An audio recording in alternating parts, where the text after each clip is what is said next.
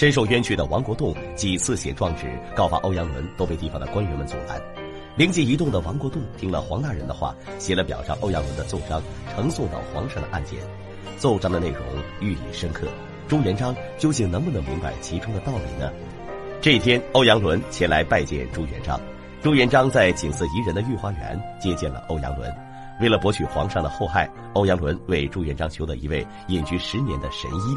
朱元璋见欧阳伦一片孝心，决定见见那个神医。谈到了神医，朱元璋突然想起一事，问欧阳伦什么时候可以给自己添个外孙。而欧阳伦也回答朱元璋，公主已经在调理身体，相信很快就会有的。听到欧阳伦这样说，便放下了心。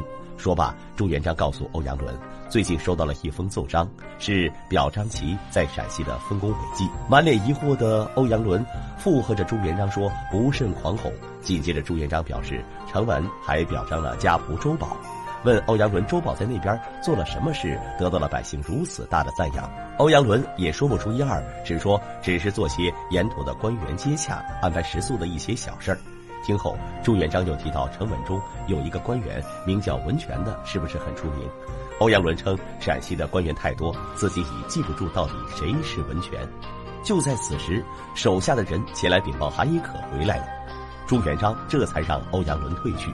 见到韩一可的朱元璋慷慨陈词，因为朱元璋实在想不通，为何从洪武元年到现在，严厉惩罚贪污已经三十年，也杀了很多人。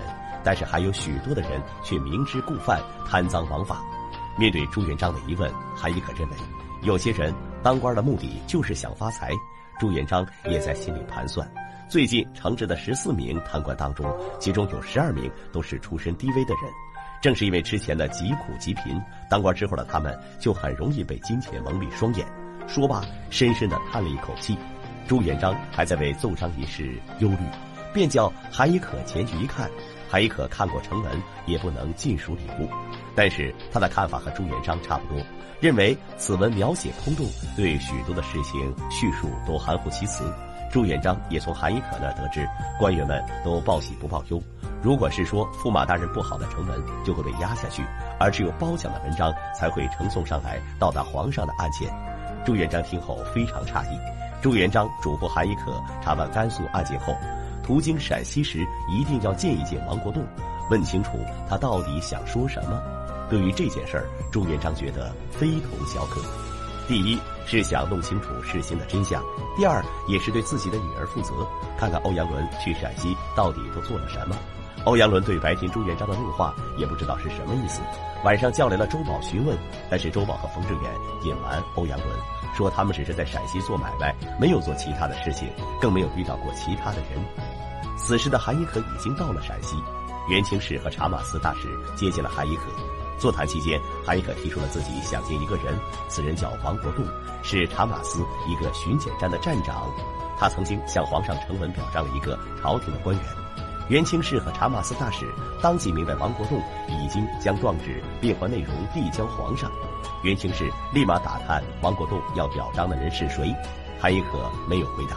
此时的韩亦可也觉得事情没有那么简单，袁清氏也答应韩亦可派人去打探这个人。此时的袁清氏已经后悔莫及，可事实上哪来后悔药呢？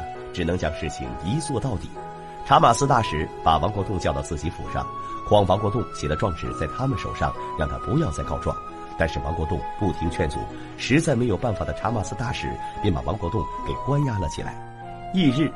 韩一可询问袁清氏能不能找到王国栋，两人商议后，向韩一可谎称王国栋已经离职去宁夏做生意，一时无法找到。此时的韩一可也察觉到，在袁清氏那里根本打探不出什么消息，于是和监察御史决定用返回京城的理由辞别袁清氏。实际上，此时的韩亦可已经知道了那个呈文就是状告驸马的文书，只是不便直说而已。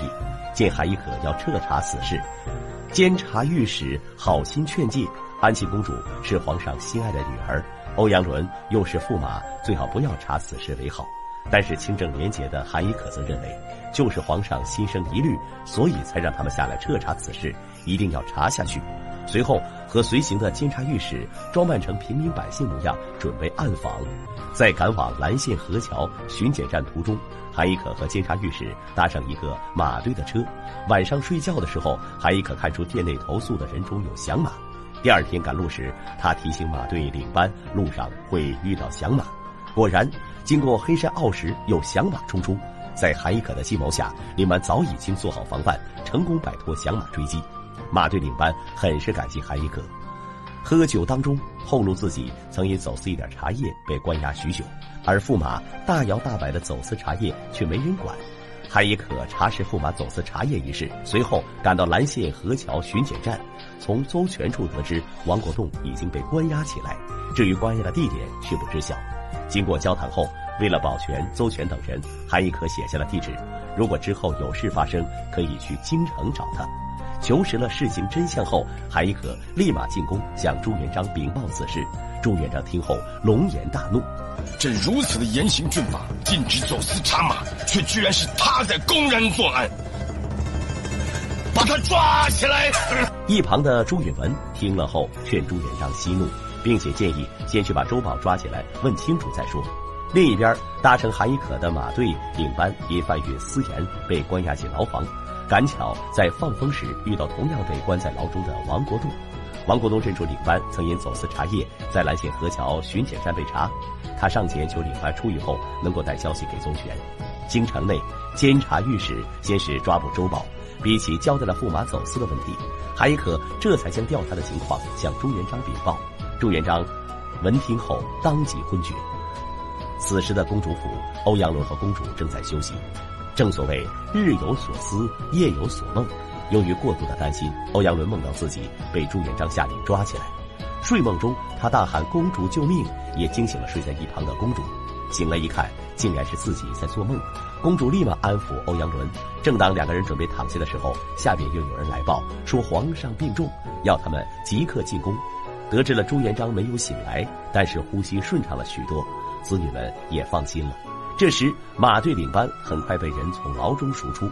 他经过蓝县河桥巡检站时，找到邹全，拿来一副牢房的图纸，透露了王国栋被关押牢房的情况。朱元璋病倒后能不能苏醒？关押在大牢里，王国栋能不能顺利救出呢？欲知后事精彩，欢迎锁定下期。